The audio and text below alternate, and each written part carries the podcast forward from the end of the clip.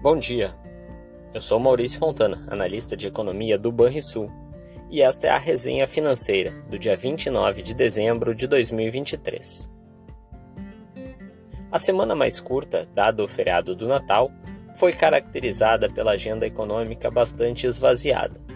A falta de indicadores econômicos permitiu que os investidores avaliassem suas posições de olho na entrada de 2024. Nos Estados Unidos, as condições de negócios se mostraram estáveis em dezembro, após contração percebida nos últimos meses, segundo apontou a sondagem do escritório de Dallas do Banco Central Americano. Apesar da moderação, o indicador permanece em campo contracionista pelo vigésimo mês consecutivo. Já a pesquisa realizada pelo escritório do Fed de Richmond mostrou que a atividade do setor manufatureiro seguiu perdendo força no último mês de 2023. Esse quadro, caso confirmado por outros indicadores, poderá significar um risco ao plano de pouso suave almejado pelos dirigentes da autoridade monetária norte-americana. Ainda nos Estados Unidos, o número de novos pedidos de seguro-desemprego subiu, pouco acima da projeção, na semana encerrada no dia 23 de dezembro, chegando a 218 mil. Na China, por sua vez, o lucro industrial subiu 29,5% em novembro, na comparação com o mesmo mês de 2022, tendo sido bastante influenciado pelo efeito comparativo com o resultado fraco registrado em novembro do ano passado. O dado representou um substancial avanço no lucro deste importante setor da economia chinesa. Contudo, no período de janeiro a novembro deste ano, o lucro caiu 4,4% na comparação com o mesmo período de 2022. No Brasil, os últimos dias de 2023 foram marcados por uma agenda econômica direcionada para dados de inflação. Além disso, a mais recente leitura sobre o mercado de trabalho também esteve em pauta. Com relação à inflação, a prévia da inflação oficial, o IPCA 15, surpreendeu ao registrar avanço de 0,40% em dezembro ante novembro. O resultado veio acima da mediana das expectativas de mercado. No ano, o indicador subiu 4,72%. Mesmo com o resultado elevado de dezembro, o ano foi marcado por uma inflação mais controlada.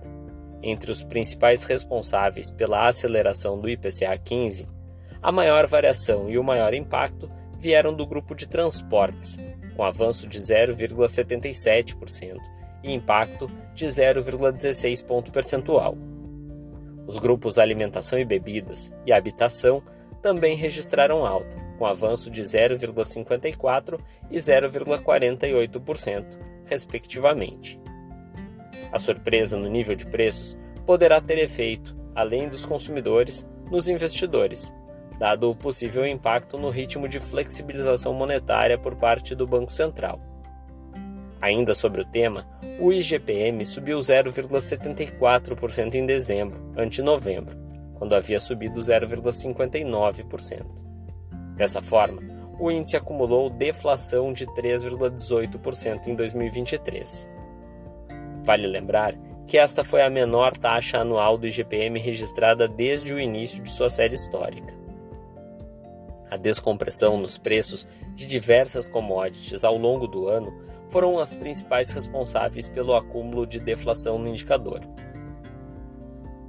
No que tange o mercado de trabalho, o mês de novembro registrou criação líquida de mais de 130 mil vagas, ante cerca de 188 mil vagas criadas um mês antes. Em linha com a expectativa de mercado, o mês de novembro trouxe um dado positivo, embora abaixo do projetado. No acumulado do ano, o saldo do CAGED é positivo em mais de 1,9 milhão de vagas. Por fim, segundo o Tesouro Nacional, o resultado primário do governo central foi deficitário em cerca de 39 bilhões de, de reais em novembro.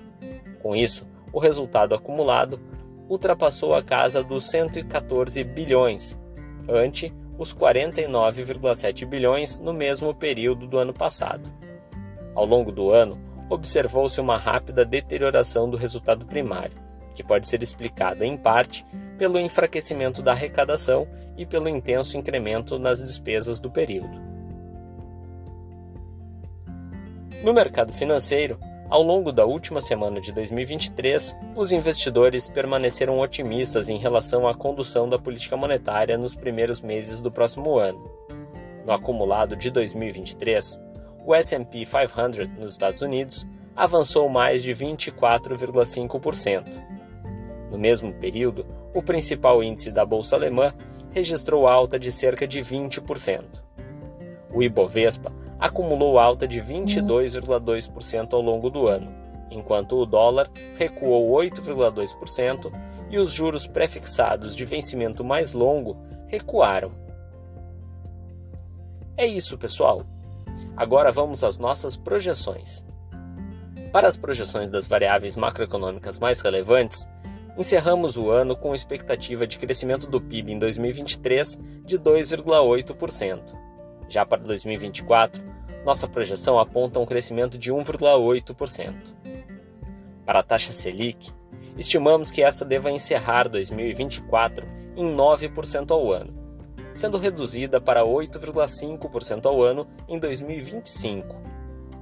Já para o IPCA, Índice Oficial de Inflação do país, nossa estimativa é que este encerre 2023 em alta de 4,55%, perdendo fôlego ao longo de 2024 e encerrando o próximo ano com alta de 3,8%.